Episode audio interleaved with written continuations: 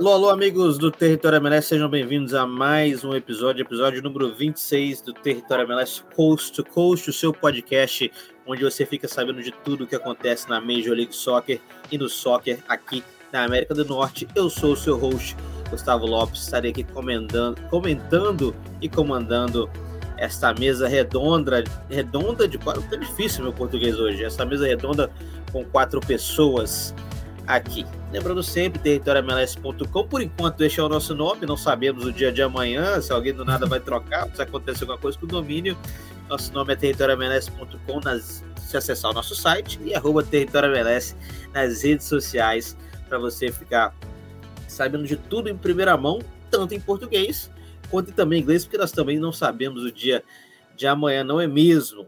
Como eu já te disse, meu nome é Gustavo Lopes, sou diretamente de Boston, para falar com vocês. Tem aqui meus comentaristas, Gustavo Guimarães, diretamente de New Jersey, PJ diretamente de Seattle e Jorge Salma, diretamente de Vancouver, no Canadá, na British Columbia. Podcast muito movimentado, vamos falar do mercado da bola, falamos também do caso Bruce Arena e também um pouquinho da fase de mata-mata da Alex Cup, aquele torneio que nem todo mundo gosta, mas estamos aprendendo a amar. E lembrando, né? Esse podcast vai ao ar na quarta-feira e já tem dia, já tem jogo né, de Leagues Cup. Então, se você quiser fazer aquela fezinha, fazer aquela brincadeira, vai no nosso site, vai no link da Betano, lá você consegue entrar e fazer a sua conta na Betano para você fazer aquela brincadeirinha, aquela uma fezinha para você botar uma moeda e sair com dinheiro. Eu admito que essa semana eu estou fazendo bem. Semana depois de uns quatro meses eu comecei a ganhar alguma coisa, mas ainda não sei quem vale o tanto que eu perdi. Uh, Gustavo Guimarães, você prefere sorvete de bola ou sorvete da máquina? Prefiro sorvete daqui bom, velho. Muito Qualquer bom, tipo de sorvete daqui bom. Muito bom, inclusive. Fui no Brasil e aquele picolé de brigadeiro daqui bom é algo sensacional. Uh, amigos, mercado de transferências, né, muitas coisas acontecendo, e a primeira foi, talvez a mais chocante até o momento, foi a saída de Lucas Elaranha do Columbus Crew após duas temporadas, se eu não me engano, são duas temporadas. Uh, o Zelaranha, que era o craque dessa equipe do Columbus, era o número 10, mas acabou sendo vendido para Arábia, para o Catar, perdão. Não, eu também estou perdido aqui. Eu tinha minha anotação e minha anotação. Uh, não está aberta, mas foi vendido para a Arábia Saudita, perdão. Lucas Elaranha fora do Columbus Crew. Uh, Guima, o que, que dá para esperar desse Columbus Crew sem o Lucas, uh, Lucas Elaranha?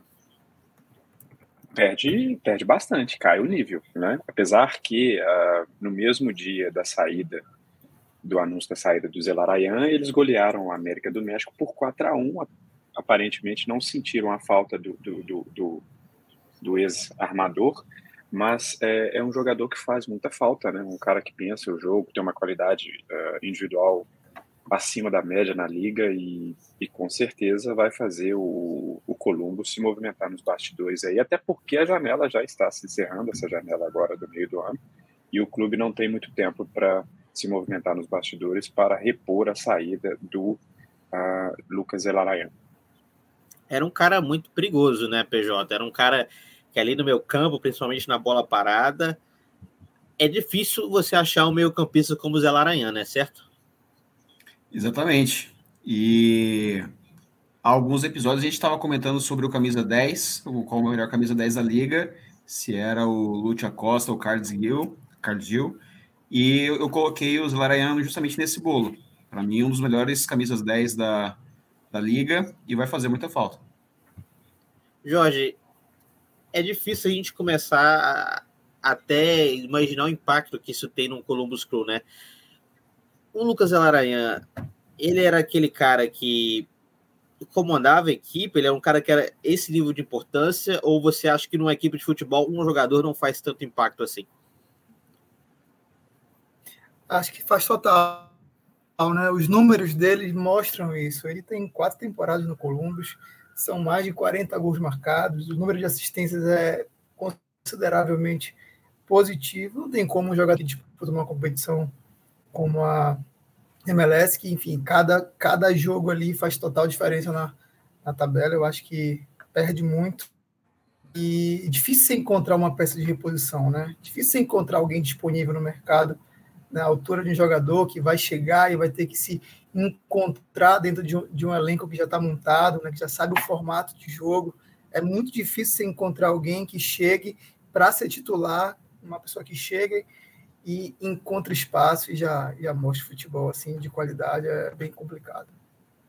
A janela fecha hoje, né, na parte da tarde, e a notícia de momento é que o Columbus corre contra o tempo para finalizar a contratação do ex-LFC Diego Rossi, que agora está na Turquia, um cara que foi, também foi pretendido pelo Flamengo do Brasil.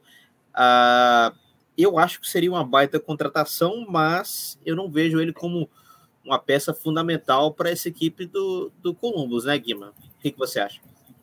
Até porque são, são personagens, são jogadores diferentes, né?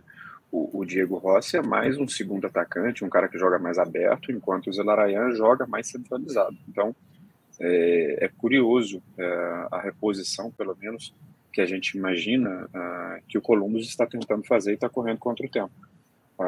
O, o, Diego Rossi, claro, já se provou na MLS, ele não, ninguém duvida da qualidade dele, né? Ele, enquanto jogou com, pelo LAFC, ele desempenhou o seu papel muito bem em campo, não fez é, grandes coisas na Europa, principalmente na Espanha, né? Enquanto ele esteve na Espanha e, e na Turquia, ele, ele até teve uma passagem mais razoável. Na MLS, sem dúvida alguma, fazendo uma dupla com o Coutinho Hernandes, tem tudo para brilhar, apesar que eu ainda acho que eh, falta alguém para abastecer eh, esse ataque do Columbus.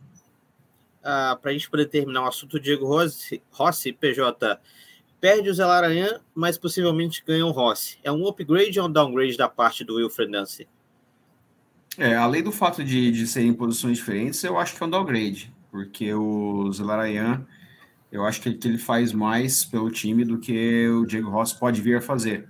Né? O Diego Rossi, que na, na Superliga da, da, da, Turquia teve 64 jogos, 10 gols e 15 assistências. Né? Então, é, se a gente olhar os números comparando com a MLS, até que é um número bom de assistências, mas eu acho que ainda assim não está no mesmo nível e são funções diferentes, como o Rima falou.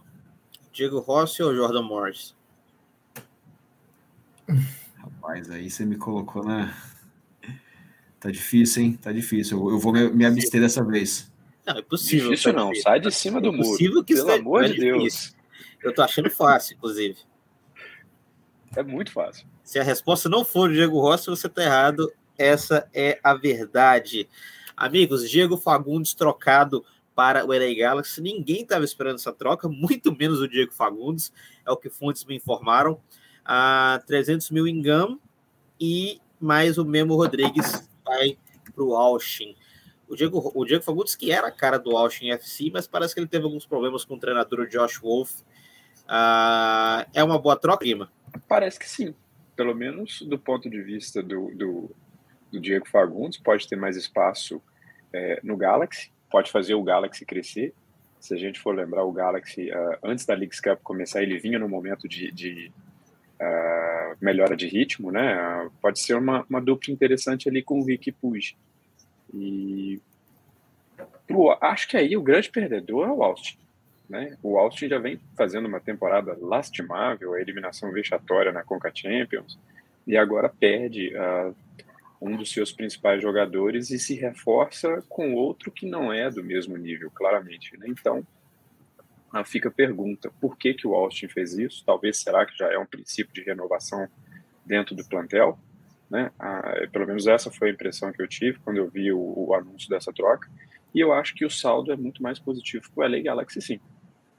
É, e é um Galaxy que começa a fazer boas contratações, ah, mas eu ainda pessoalmente eu tenho dúvidas, né? PJ, é um Galaxy que briga para poder se classificar ou o Galaxy não vai conseguir nem chegar nos playoffs esse ano? Olha, o, Galaxy tem, tem mostrado em alguns jogos um bom futebol, mas é, é muito irregular. Eu acho que a adição do Diego Fagundes pode vir a melhorar, levar para um, um nível melhor do que tem hoje. Concordo com o Guima que a, a dupla com, com o Rick Puig pode, pode dar bons frutos, mas eu acho que ainda, ainda é pouco para ser mais agressivo, para ser mais, mais é, otimista. Né?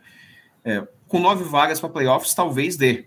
Né? Talvez dê, até porque a, a briga na parte de baixo da, da conferência Oeste tá uma briga feia. São 22 pontos em 22 jogos, um ponto por jogo.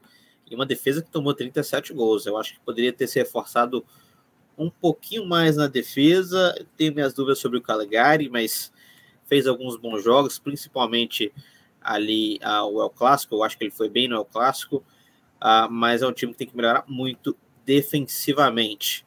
Seguindo a nossa pauta, amigos, uh, caso LAFC, né? Muitos rumores sobre o LAFC, rumores sobre até envolvendo o Lucas Moura, que fechou com São Paulo, rumores sobre o Irving Lozano, mexicano. Ah, o que, que, a gente pode tirar desses rumores? O que, que é verdade, o que, que não é? Ah, o Guima que está um pouquinho mais conectado nesse caso, a gente não tem o Celso aqui hoje porque ele tem coisas melhores a fazer, segundo, segundo o próprio. Ah, Lozano, Lucas, quem que vem para essa equipe do LFC? aparentemente é o Chuck Lozano, né? O Chuck Lozano talvez esteja uh, muito mais próximo do LFC neste momento do que o Lucas Moura. O Lucas Moura a gente sabe que vai para o São Paulo, vai ficar seis meses no São Paulo, é uma possível uh, cara nova na MLS, porém só em 2024. O Chuck Lozano abastece o interesse do mercado mexicano, ele desperta a atenção desse público, que a gente sabe que é um público importante dentro da Califórnia, aliás, dentro dos Estados Unidos inteiro, né? E, e, e, os clubes da Califórnia trabalham muito bem essa questão de ter um jogador midiático uh, de origem uh, do país do Sul. Então, uh, o Chuck Lozano é um jogador rápido, é um jogador habilidoso, é, tem um histórico de lesão talvez um pouco mais é, importante na comparação com o Lucas Moura, porém, eu acho que para o nível da MLS é, um, é uma baita contratação. Só não vai ser a melhor da janela, igual o Celso falou com a gente anteriormente, porque existe um tal de Leonel Messi que chegou para jogar no Inter Miami. Mas é uma contratação interessante, sim, não deixa de ser. Uh, a gente também já sabe da idade do Carlos Vela, a gente já vê um declínio físico nele, né? Então, uh, me parece um movimento correto que o LAFC faz uh, nessa janela. Resta saber também se eles vão pagar o cara lá na Europa, né? Igual eles em tese, teriam feito com o Garrett Bale, meu querido Gustavo Lopes. Jorge, um de um lado o mexicano Ivan Lozano, Lozano e do outro lado um Lucas Moura brasileiro. Para você, quem seria a melhor contratação e qual dos dois jogadores te agrada mais para entrar no LFC? Está no meio de temporada, um pouco duvidoso, mas com muito confortável na tabela, né? Ah, sem dúvida nenhuma para mim, o Lucas é mais jogador né? Jogador que, enfim, qualidade inquestionável, mostrou isso né, em alguma, alguns jogos decisivos pelo Tottenham, né? mostrou isso ao longo da carreira, teve várias oportunidades. Na seleção, acho que o Lucas sempre ficou devendo muito, né? mas, assim, individualmente falando, é, para mim é bem superior. É, eu estava falando sobre essa questão do Lucas hoje, agora há pouco eu estava conversando com o André Hernan, que é meu colega na Globo, e ele me disse que realmente eles estão trabalhando com essa questão de 2024, o o Lucas vir para cá, para o lado oeste, né? É, a família de segundo o André Hernan, a família do Lucas quer muito morar na Califórnia, né? Então assim é, é, é uma probabilidade grande, mas assim é, é, uma possibilidade, né? Então eu acho possível isso acontecer também. O, desde a época do Globo Esporte, o André sempre me passou muitas informações boas, a fonte sempre foi muito positiva e e eu acho que dessa vez é, é possível que isso venha acontecer. Né? O, eu acho que o, o, o Los Angeles ganha muito com, com a chegada dele, se isso se concretizar realmente. Boa, PJ. O Lucas Moura ou o Ivan Lozano? Bom, para o LAFC, eu acho que, que os dois vêm, vêm a somar, mas se tiver que escolher um ou outro, eu iria de Lozano. Olha aí, polêmico, nosso querido PJ indo contra os brasileiros que vêm para a Liga, ou que possivelmente vêm para a Liga. Uh, eu também vou de Lucas Moura. Acho que ele é muito mais jogador do que o Lozano. Pelo pouco que o Lucas jogou na Europa, não pouco, ele jogou bem na Europa, na minha opinião, mas eu acho que ele é mais jogador que o Lozano.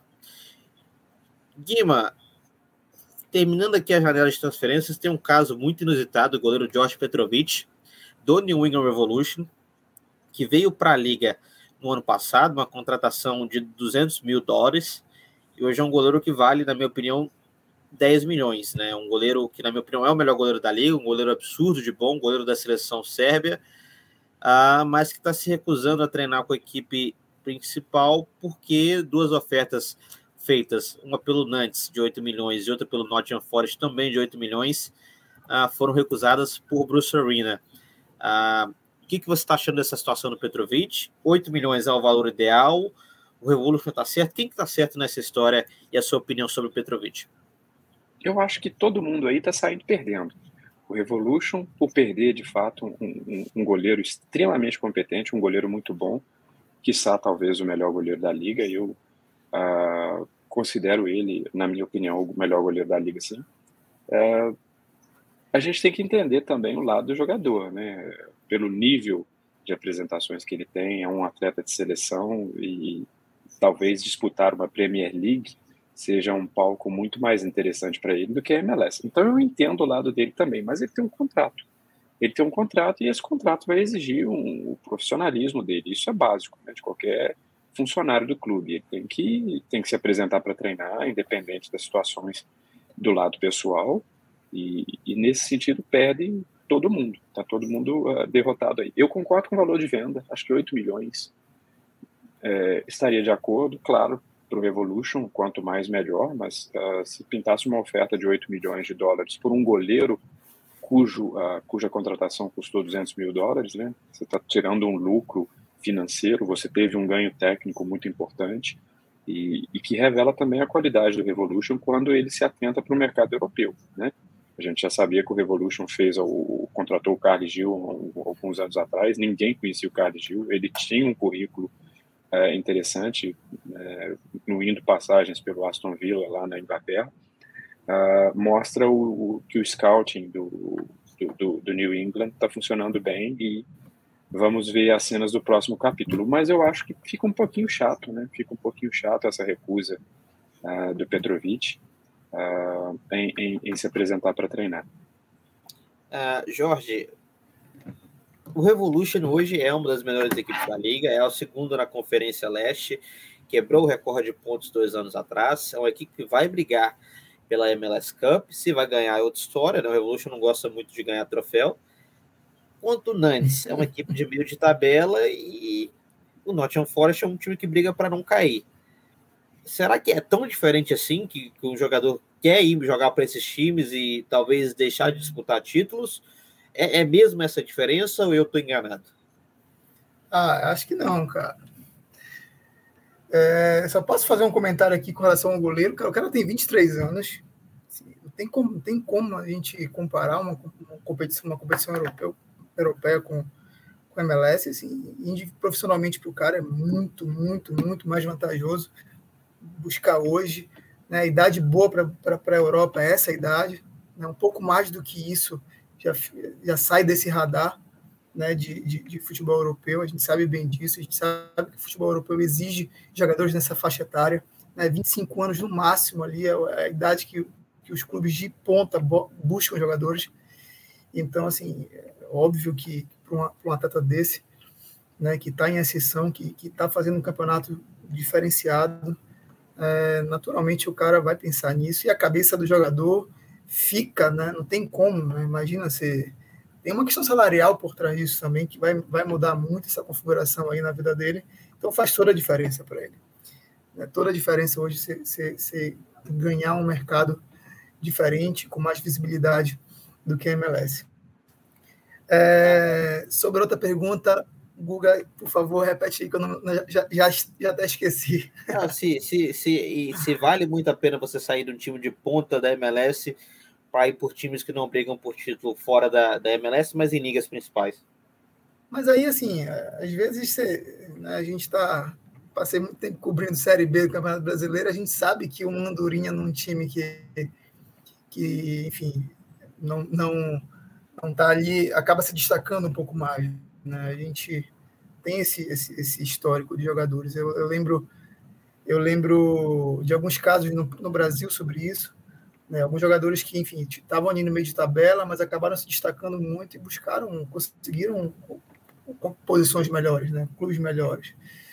Né? Então, assim, você está se lançando para um mercado e que, naturalmente, você pode se chamar, chamar a atenção de outros clubes. Né? Então, assim, uma competição totalmente diferente, de, outro, de, de, de alto, de alto nível. Né? Então, acho que, acho que sim, acho que, acho que é, é importante, eu acho que, acho que é interessante isso para o jogador, com certeza. PJ, o Petrovic é, sem dúvida, uma grande estrela do Revolution junto com o Carlos Gil ele está treinando, ele vai para o centro de treinamento, ele faz o treino com os goleiros, mas na hora de participar com o resto do elenco, ele não participa de uma forma de protesto, assim podemos dizer. E a disponibilidade dele para o jogo de quinta-feira é contra o Atlas é um debate, não se sabe ao certo. O tanto que o tanto que essa falta pode atrapalhar o Revolution, pode até atrapalhar o próprio Petrovic uh, em seu futuro. É, eu, acho que, como o Guima falou, uh, todo mundo sai perdendo numa situação como essa. Primeiro que eu, eu, eu, acredito que é uma falta de profissionalismo da parte dele é, tentar forçar essa saída, né, de fazer esse protesto. Eu acho que tem contrato, ele deve jogar, ele deveria se apresentar, porque ele é funcionário do, do clube, né, então ele deveria é, se, se prontificar a, a jogar sem nenhum tipo de protesto. É claro que a gente entende a vontade do jogador, né? E talvez o, o clube que esteja interessado em comprar até veja com bons olhos. Mas eu acho que no, no longo prazo isso acaba é, colocando tipo uma pulga atrás da orelha de outros times que por acaso venham se interessar. Né? Porque se, se ele faz isso hoje com, com o time que ele está atuando aqui na MLS, nada o impediria de fazer algo similar se um time maior da Premier League for tentar contratá-lo. Né? Então eu, eu, eu, veria com, com os olhos bem é, cismados ali, bem é, de uma maneira pessimista em relação a essa atitude dele. Isso. Ainda continuando no assunto Revolution, uh, antes só para falar uma coisa bem interessante, que o Nottingham Forest está tentando a contratação não só do Petrovic, mas na outra fronte está tentando a contratação do Matt Turner, que é ex-goleiro do Revolution também, só mostra o bom trabalho né, que o Kevin Hitchcock, goleiro, treinador de goleiros do Evolution, bem, uh, tem feito uh, aqui em New England. Continuando nesse assunto aqui do Revolution, hoje a Liga anunciou que abriu uma investigação em cima do treinador Bruce Arena, conhecido como o maior uh, treinador de todos os tempos no, nos Estados Unidos, né, do soccer nos Estados Unidos, sobre supostos comentários inapropriados e insensivos do treinador a uma pessoa não identificada, não revelada. Uh, é um caso muito sério. O, os jogadores foram avisados disso no domingo, quando voltaram né, para poder treinar, mas não foi avisado o motivo e só hoje o presidente do clube, Brian Belello, leu para os jogadores o statement, a nota né, oficial da liga, que só diz né, que, o, que o treinador foi afastado. Um, é um tema difícil, é um tema pouquinho mais pesado, que não é muito legal de falar, mas é, eu vou pedir ao Guima a análise dele do caso e se a MLS foi bem em externar isso para o público, já que ninguém estava sabendo, muito pouco até os jogadores sabiam né, do caso. Pelo menos a minha, no meu entendimento, eu, eu gosto da transparência com a qual o Revolution tratou o caso. Né? Ele teve, inclusive, um dia é, de domingo uh, para dois dias, né, de domingo para hoje, uh, para revelar é, é, essa ausência né, do, do, do, treinador, que é um cara de renome dentro do mercado dos Estados Unidos, então é uma notícia bombástica, é, é até triste a gente falar disso, né? A gente ainda não sabe direito quais são os fatos de uma forma correta, de uma forma segura, para poder, de fato, dar uma análise, dar uma avaliada, mas é, é uma mancha, pelo menos aparece uh, como uma mancha na história do Bruce Arena. Né? O Bruce Arena é um treinador é, de extremo renome dentro dos Estados Unidos e até mesmo fora do país. Quando as pessoas pensam no futebol dos Estados Unidos, logo vem né, a, campanha, por exemplo, de 2002 no Mundial da Coreia do Sul e do Japão, quando o, o país avançou uh, bem na competição. Então, uh, é uma mancha, é chato, é... mas eu também não esperaria, eu não duvidaria de que tivesse acontecido, é, mesmo uh, não sabendo direito, porque a gente já sabe que o Bruce Arena é, é, um cara de pouca paciência, é um cara de pavio curto, é um cara que é, é, bem vocal nas críticas contra a MLS, né? É, ele não é um cara que se segura muito, é um sujeito muito franco. Até gostei de vê-lo na semana passada, numa questão ah, de simplicidade, né? A postura dele dentro do campo, eu não tinha visto ainda. Ah, mas é um assunto muito chato mesmo. Ah, vamos ver o que que as próximas cenas. Mas Gosto da postura do Revolution, de ter sido transparente, de ter comunicado. Acho que seria pior se, se estivesse vazado uh, para a imprensa ou para o conhecimento do público uh, por uma voz que não fosse a do clube. Né? Então, uh, que poderia inclusive ser acusado de ter acobertado a situação. É, então, é uma, é uma postura interessante essa que o, que o Revolution assumiu ao divulgar esse comunicado. Uh o clube nem a liga divulgou que tipo de comentários né, eram esses, não divulgou se foi, obviamente, não querendo especular se foi um comentário homofóbico, se foi um comentário racista, um comentário sexista, não tem nada disso, não se sabe o que aconteceu, só sabe que supostamente teve um comentário uh, da parte do Bruce Arena. Uh, PJ, a sua análise do caso e o quanto que esse, que esse afastamento né, pode atrapalhar a temporada do Revolution. Bom, acho que o de positivo de tirar disso é que ele já foi afastado antes mesmo de, de ter é, vazado alguma coisa. Né? Então, antes mesmo de qualquer tipo de opinião pública ter se formado a, ao redor disso, já veio a comunicação e, e o afastamento dele. É, eu entendo um pouquinho diferente do Guima em relação à transparência, porque, assim, é, fala que é afastado, mas não, não dá muitos detalhes do, do que aconteceu.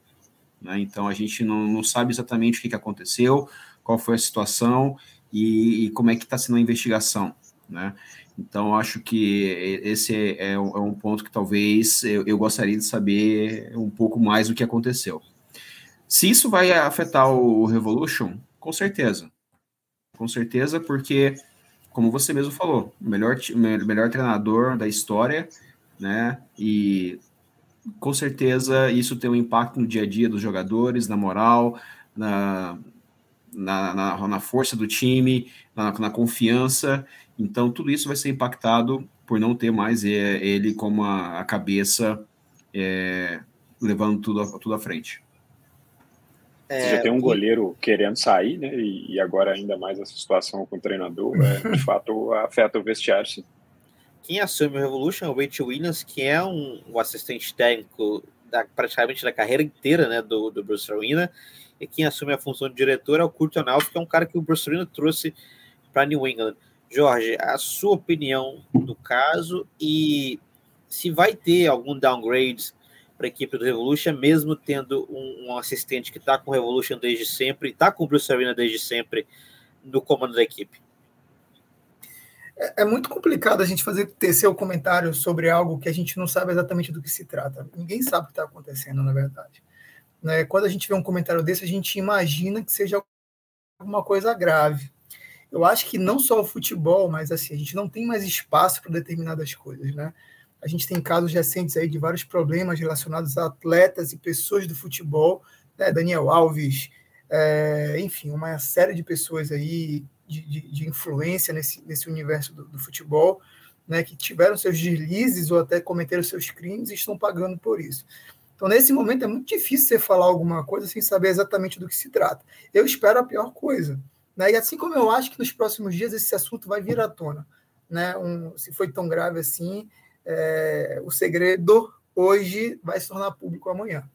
E é óbvio que perde né, o time, o comandante do time, a cara do time. Né? Você né? Eu, eu, hoje, por exemplo, eu vou fazer uma alusão aqui ao, ao, ao Whitecaps. Né? O Whitecaps não tem um grande, um grande time, tem um conjunto que é comandado por uma pessoa né, que consegue ter esse elenco na mão. Né? E eu acho que se acontecesse da saída do Sartini hoje do, do Whitecaps, naturalmente esse elenco sofreria um bocado, né? com, com o estilo que vem jogando tudo mais. Tal. E a mesma coisa, né?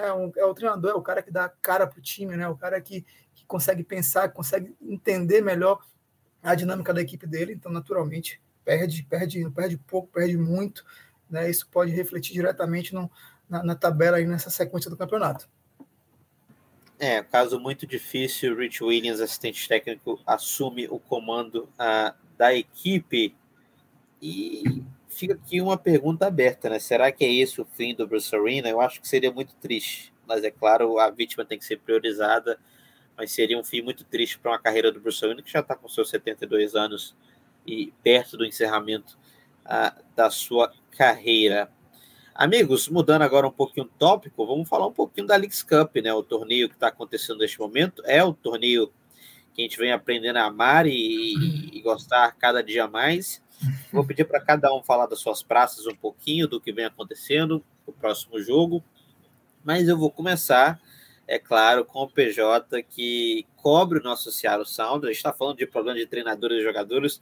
Eu sei que o PJ tem um, um hot take sobre o Seattle o Seattle que foi eliminado para o Monterrey, né, o último jogo, o Seattle abre 2 a 0 depois toma a virada para o, o Monterrey, o Seattle ainda tem um jogador expulso, que agora me foge o nome, foi o Yeimar, perdão. Yeimar. Isso, um 4 a 2 o Seattle fora, o Seattle que não vem fazendo um bom ano. PJ, fala um pouquinho para a gente desse jogo, da situação do, do Seattle e a questão treinador-jogadores.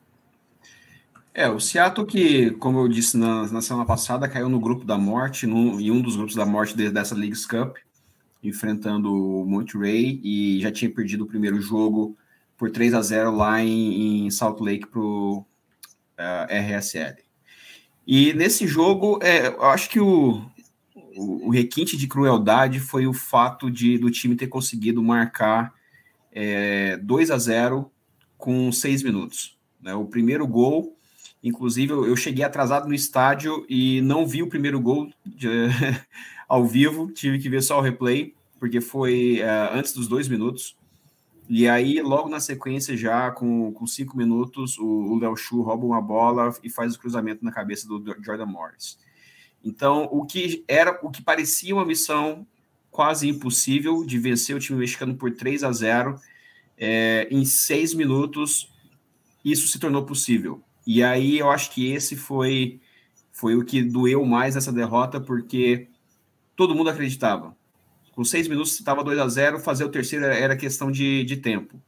E aí, esse tempo foi o que o, o precisou para acalmar os ânimos, para colocar a bola no, no chão e facilmente conseguiu chegar ao fim do primeiro tempo já com, com o jogo empatado, né? com um pênalti ali que, na minha opinião, não, não existiu, mas o juiz marcou, não teve VAR para impedir, e aí uh, já no intervalo estava 2 a 2 E aí, isso foi um, um, banho de água fria no Seattle, que até então não fazia um, um mau jogo, mas desandou na segunda, na segunda etapa, tomou dois gols já no início do segundo tempo, e aí com 4 a 2 precisava de cinco, né? Então não tinha como fazer esse time é, ter esperanças. Eu acho que o detalhe do jogo, para mim, foi a questão da, da mudança do capitão do time. Eu acho que essa história está muito mal contada, porque no jogo o time teve três capitães diferentes, sendo que o Lodeiro estava em campo. O Lodeiro tem sido capitão da equipe por anos e anos, e a braçadeira acabou ficando no, com, com o João Paulo, quando o João Paulo foi substituído, passou para o Neymar, o Neymar foi expulso, passou para o Rui Dias. Né? Então, é, é isso para mim está tá bem é, mal contado. Na entrevista coletiva pós-jogo, o Schmetzer foi perguntado sobre isso e aí ele explicou que foi algo que eles conversaram, que eles deveriam passar a braçadeira para outra pessoa, que essa pessoa seria o Stephen Fry, que também é o ídolo do, do clube, mas que nessa última semana teve uma pequena cirurgia no dedo e ficou fora, então por isso que acabou caindo no, nos braços do João Paulo. É, é, uma situação muito, muito interessante, porque o, o Lodeiro que perdeu vaga no time recentemente, né? E aí, na viagem para Salt Lake, é, de última hora ele teve uma lesão que o impediu de, de viajar, não foi para o jogo. Só que na, no retorno aos treinos, já na, na, dois dias depois da, da, derrota, ele já estava disponível de novo. Então, é, dá margem à interpretação de que talvez ele não tenha, é, não, não, tinha, não teve vontade de viajar. Né? Então, É, são algumas espe especulações, a gente não tem essa informação ainda, mas essa história da mudança do capitão e é, toda essa uh, perder posição, voltar, tudo isso está muito muito estranho em, em, Seattle e isso acaba é, refletindo na, na performance do time. Não, e ter também o lance do, do da, da, coletiva, né? Que o, o próprio PJ perguntou para o Schmetz sobre a, uma, a insatisfação do Léo Chu quando ele foi substituído e o Schmetzer falou publicamente que ele precisa entender que ele precisa fazer mais ofensivamente, que ele precisa fazer mais defensivamente. E, e é estranho quando um treinador é, externaliza isso né, em uma entrevista coletiva. Ele poderia ter administrado essa situação de uma forma muito mais tranquila, colocado panos quentes ali. Né? Ah, não, é, é normal, jogador nenhum quer sair e tal. Mas não, ele, ele foi franco ali. E, e, e eu estava acompanhando a entrevista nesse momento e, eu achei interessante o, o Schmetzer falar sobre isso, dessa forma com a qual ele falou. Então, é, parece que o vestiário, né? Parece que o vestiário não está muito legal mesmo, não. O que eu percebo, Guima, é que, é que assim, o Schmetzer ele tem uma, uma conexão, uma, de certa forma, lealdade a alguns jogadores, que mesmo não jogando bem, ele mantém no time. A surpresa recente é essa questão do Lodeiro ir para o banco, né? Do, do, Lodeiro ter perdido a posição de número 10, ele tem, tem, tem escalado o Albert Rusnak naquela posição, é, tinha perdido a titularidade, mas mesmo o Rui Dias, o Rui Dias ele está numa seca incrível, são sete jogos, se eu não me engano, que ele não marca gol, né? E vem perdendo oportunidades jogo após jogo e ele não sai do time. Né? O Christian Rodan, quando está ah, saudável, também não sai do time mesmo quando está jogando mal. Né? Ele saiu no, no, penúltimo jogo porque foi um caso de, de saúde, de concussão que ele teve no, no começo do, do, jogo. E, na verdade, quem via o Christian jogar não entendia como é que ele estava fazendo aquelas coisas. Eram passes, eram situações e que realmente não era ele ali. E o outro é o Jordan Morris, né, que a gente até brincou no começo da, da, do programa aqui, o Jordan Morris, não importa o, o quão ruim ele esteja, qual a, a, fase esteja ruim, ele também não sai do time. Né? Então, por isso, acaba so, sobrando no que, para mim, hoje é o melhor jogador, do, do o mais perigoso, que é o Léo Chu, e o Léo Chu acaba saindo todos os jogos. Né? Então, por conta dessa lealdade, não tem espaço para todas essas estrelas, todos esses, esses, esses medalhões que o Schmetzer fica apegado. Ah, eu vou fazer, eu faço a pergunta, vocês respondem sim ou não. Pode ser? Uh, é o fim da era Schmetz renunciar ao Sounders? Não passa dessa temporada? Sim. Jorge? É você, PJ. Para mim também. Esse jogo me lembrou Vasco e Palmeiras, Mercosul de 2000. que o Vasco conseguiu a virada depois de levando 3 a 0 na cara. Para mim também. Olha, você quer uma resposta curta ou uma resposta longa, Gus? Sim ou não? Não tem como ser mais curto que esse. Não, mas tem como elaborar. Eu, eu acho que vai depender da, do, do, do, dos playoffs. Se, se, o time perder de novo os playoffs, eu acho que com certeza ele cai. Mas é, se for para os playoffs, eu acho que ainda pode ter uma chance dele ficar. Sim ou não? Não. Ok é o fim da era Lodeiro no Seattle Sounders. o contrato vai até o dia 31 de dezembro? Sim, esse aí é fácil, sim. Sem dúvida alguma. Sim. Jorge? Sim, também acho que sim. Tá. Ah, eu venho criticando, eu venho criticando o Lodeiro há algum tempo. Sou criticado por Paulo Júnior quando eu critico o Lodeiro, mas tudo bem. Ah, o Seattle Sounders já está eliminado e só joga daqui a 30 dias, praticamente, na temporada regular da Major League Soccer. Do outro lado, do lado. Não, vamos subir, vamos subir o mapa um pouquinho, vamos subir para Vancouver.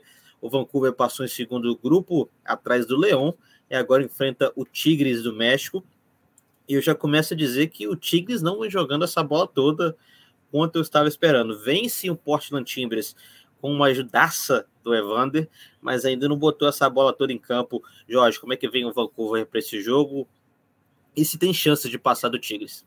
Passou, passou em segundo, mas merecia passar em primeiro. Né, o, o, só fazer um, um, breve comentário do jogo contra o Leão. Né, o, o Caps começou bem o, a, a, partida, enfim, até ali o, 5, 10 minutos estava mantendo o ritmo de jogo bem. O Leão tomou as rédeas do jogo ali, depois de abrir o placar. Né? E aí o Whitecaps conseguiu o empate, depois virou o jogo, né? dominou a partida em boa parte do tempo, mas como vem acontecendo em todos os jogos, o time parece que dá uma cansada né? e acaba, acaba perdendo fôlego para manter o ritmo o ritmo do jogo, né? E acabou levando o um empate, né? Já ali perto dos 80 minutos, se não me engano, não me recordo. Aí depois teve, teve, um, teve um negócio histórico, 38 cobranças de pênaltis, algo que eu não me lembro de ter visto. Pesquisei na hora no estádio se tinha alguma coisa parecida. Né? Parece que teve alguma coisa parecida. O Sartino, depois no intervalo, no, no final do jogo, disse que já tinha visto alguma coisa parecida na Itália. Não achei esse jogo que ele se referiu. Né? E depois vem, vem o jogo do, do, do, do Galaxy, né? que o, que o Ed Caps mostrou ali poder de reação. Né? Esse elenco parece que, como eu falei ainda agora, não, não, não, vejo uma grande, uma grande estrela, mas vejo um conjunto. Né? Individualmente, o time parece que joga muito.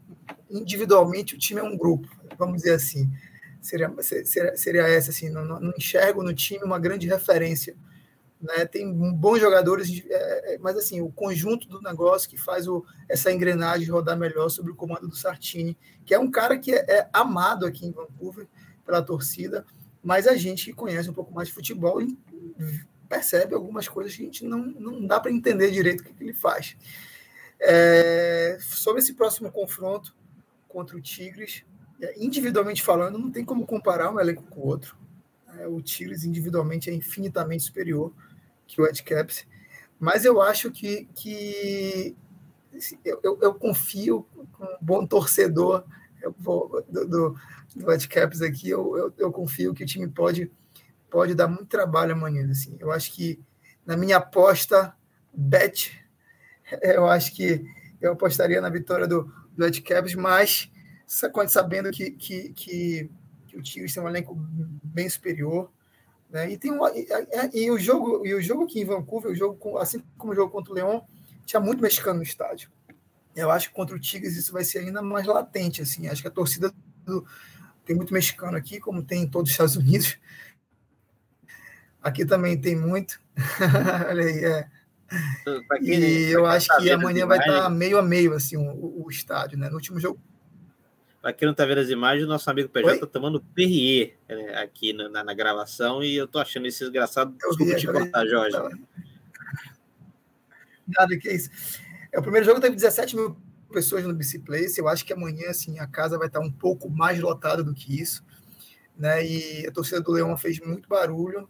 E o Tigres, um time de mais expressão que é, né? eu acho que vai se sentir um pouco em casa. Mas eu confio totalmente no Sartini, no Córdoba no ataque, no Ryan no meio, é um dos caras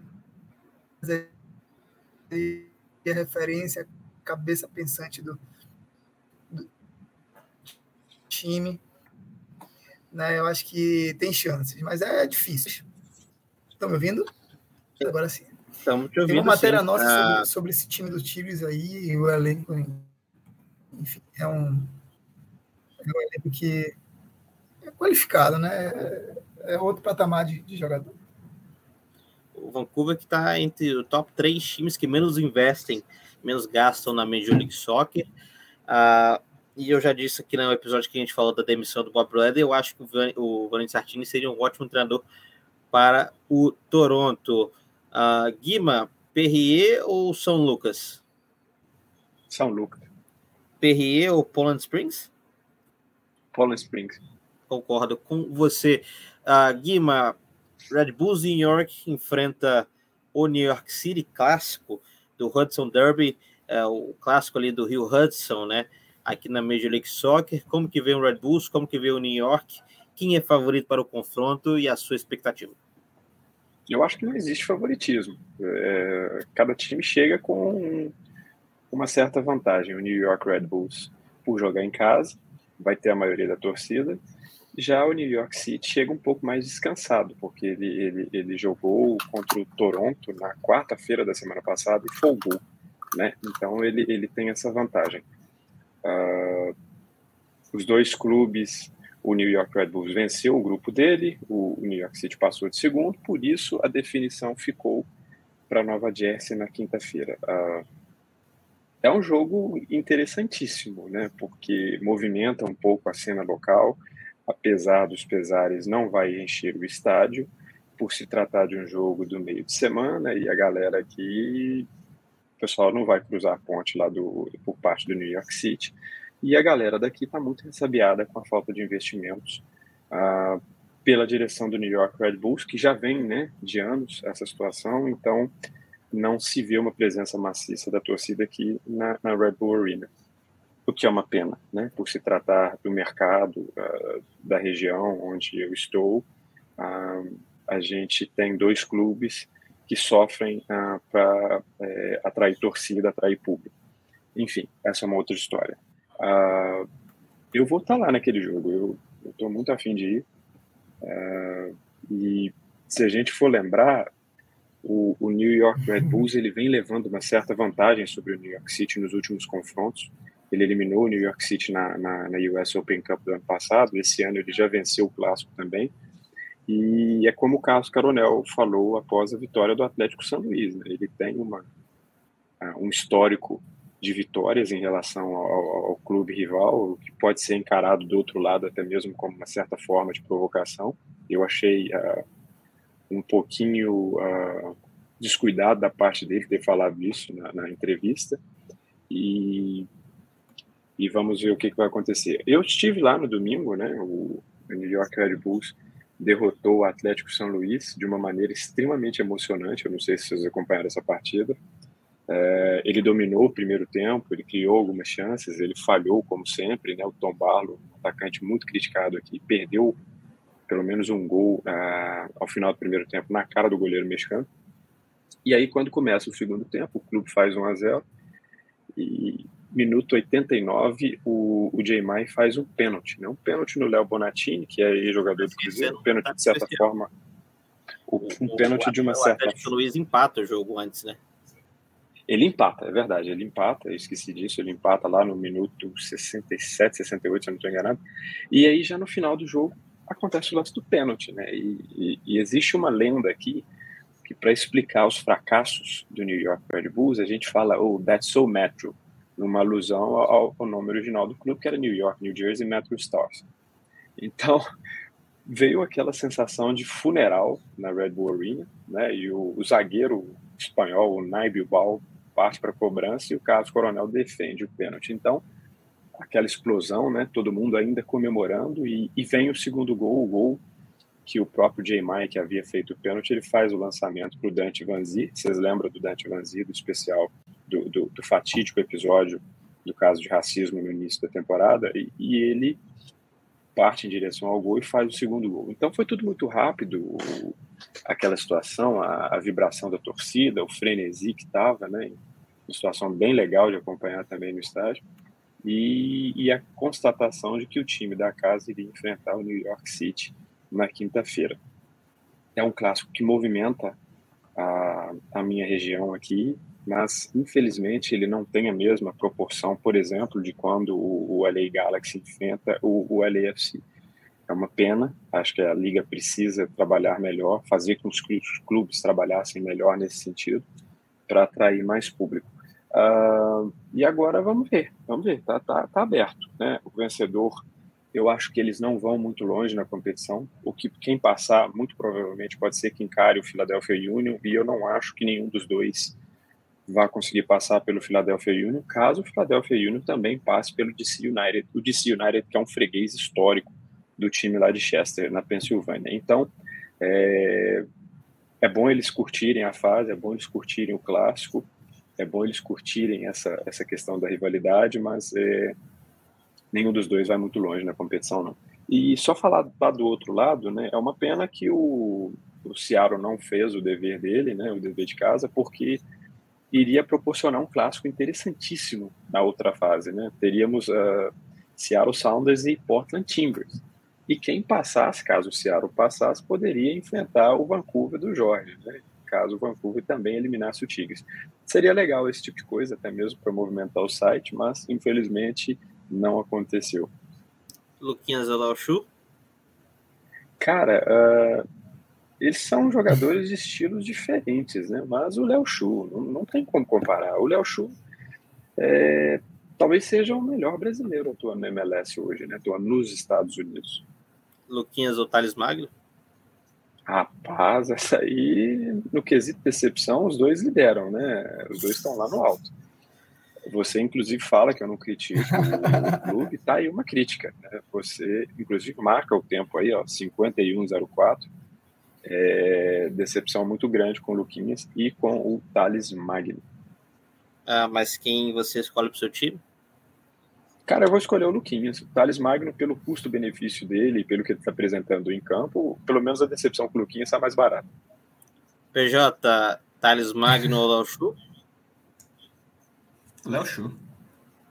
Eu tô achando isso um absurdo. Luquinhas ou Léo Chu? Léo Chu. Jorge, Léo Chu ou Thales Magno? O Léo Chu, com certeza. Eu tô achando isso um grande eu acho que não tá assistindo os jogos dele, não tá vendo os números.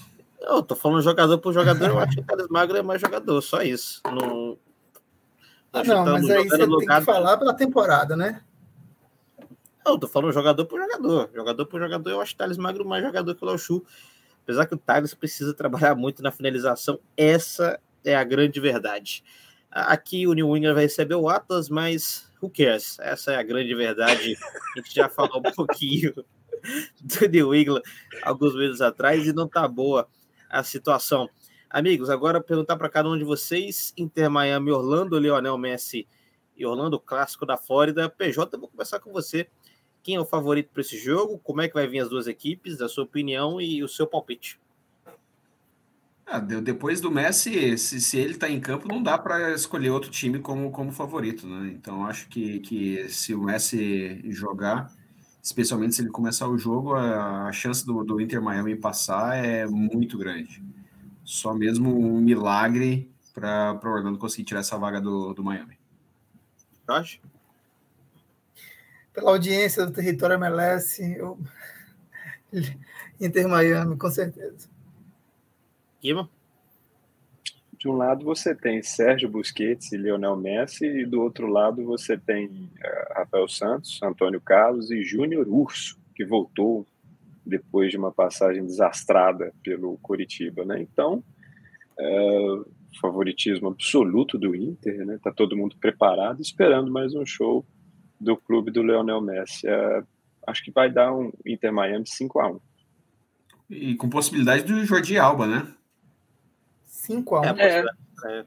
Ele, ele, ele treinou, né? Ele treinou. Eu já vou dar até o placar, 5 a 1 Vai ter gol dele? 3. Vai pedir música no Fantástico. Eu, eu, eu, acho que a pergunta tem que ser no plural, não dá para ser no singular. Oxi. Não é se vai ter gol, vai ter gols. é dois ou três? Então tá. Então assim a gente vai se despedindo de mais um episódio. Eu peço perdão. Peraí, peraí, peraí, peraí, peraí, Não, não tem pergunta pro Jorge? O cara tem que estreia aqui, Jorge, não tem pergunta, pô. É, tem que fazer, tem que fazer pergunta pro Jorge. Eu, eu não acredito que você não preparou uma pergunta pro Jorge. Eu, o problema é, é que eu, de demissão. O problema é que eu separei dois tipos de perguntas. É, uma futebolística e a outra do mundo, né? Do mundo moderno. Eu não sei qual que eu faço. Se eu faço as duas, se eu faço só uma. Então tá. PJ, uh, se as pessoas querem acessar o Território MLS, qual é o nosso link por enquanto? territoriomls.com. As redes sociais? Arroba Território MLS. Boa. Uh, qual o melhor tipo de sobremesa? Mousse de maracujá ou goiabada? Mousse de maracujá. Olha ele aí. Uh, e quem foi mais atacante, Cleber Gladiador ou Borges? Borges. Você quer debater? Não, para mim, sem dúvida nenhuma. Agora só como é que né? eu não tinha preparado os negócios, fiz a pergunta errada que eu ia fazer para o nosso amigo PJ, mas depois eu volto para você. Guima, boa noite para você. Ah, quem jogou mais, Fábio goleiro ou Everton goleiro? Cara, o Fábio já me fez passar muita raiva e, e, eu jamais vou votar no Fábio, né? Para mim, vai ser o eterno mão de alface. Eu vou ficar com o Everton. Rapadura ou paçoca? Paçoca. Como todo bom mineiro, paçoca. Não, não tem como paçoca. não gostar de paçoca. Essa é, a verdade. é porque você não é um mineiro, você é, você é um você é uma vergonha para Minas Gerais. Jorge, para você, pavê ou pudim? Açaí, meu amigo. Não, aí você está querendo quebrar as regras, seu primeiro programa. Vamos cair, é pavê ou pudim? Ó, oh, não sou fã de nenhum dos dois, cara, mas talvez pavê. E se a gente voltar no tempo um pouquinho com o futebol atual, quem jogou mais, Valdívia ou Lodeiro? Valdívia. PJ quer responder essa? Ludeiro. o Guima vai ter o nosso voto de quebra. Lodeiro, eu nunca gostei do Valdívia. Eu acho o Valdívia, eu acho... achava o Valdívia muito cristal. Eu acho isso um absurdo. Uh... Cara, o Valdívia, o Valdívia não tem Conca Champions, velho. Acabou a discussão. O Valdívia tem alguma coisa? O Valdívia não jogou no Boca Juniors. Tem Paulistão, mano. O Lodeiro foi campeão argentino pelo Boca, né? se eu não estou enganado. Ah, e quem jogou mais? O, o Fabinho ou o Richarlison em São Paulo? Qual o Fabinho que você está falando? Do Liverpool. Rapaz, Richarlison. Richarlison, tricampeão da Libertadores, cara. Cara, o, o Richarlison, quando ele passou por um clube lá de Minas Gerais, cada carrinho era, era, era, era uma sentença de morte para o adversário, velho. Então, assim, gostava muito do estilo aguerrido dele em campo. O Richard, o Fabinho a gente só vê lá no futebol maravilhoso da Inglaterra, né? Que não tem não tem nenhuma dificuldade em termos de estrutura, né? Outro nível, que lá não é nem esporte, velho, que não é futebol. Os caras jogam de terno lá. Então é. eu prometo que essa aqui é a última. A dupla Richardson e Alexandre é a melhor dupla de irmãos do futebol? Ah, cara, aí eu teria que pensar um pouquinho, mas eu, eu, eu acho que não. A gente tem Raí e Casa uh, Raí Sócrates, né? Então a conversa é mais elevada. Rapaz, até os irmãos Castan são melhor que os dois. Olha só, que desrespeito, Jorge, tem alguma opinião sobre? eu tô com, com Guima e Sócrates aí, é, não tem como comparar. É bem, jogaram muito mais. É, aí realmente é uma dupla que fica muito acima, mas eu peço perdão pelo desrespeito com Richarlison e Alexandre nesse programa. Eu sou Gustavo Lopes, o seu host. Muito obrigado por, por escutar né, esse, esse programa aqui do Território Mestre, é, episódio número 26. Eu estou perdendo meu português. Peço perdão a todos vocês e até a próxima.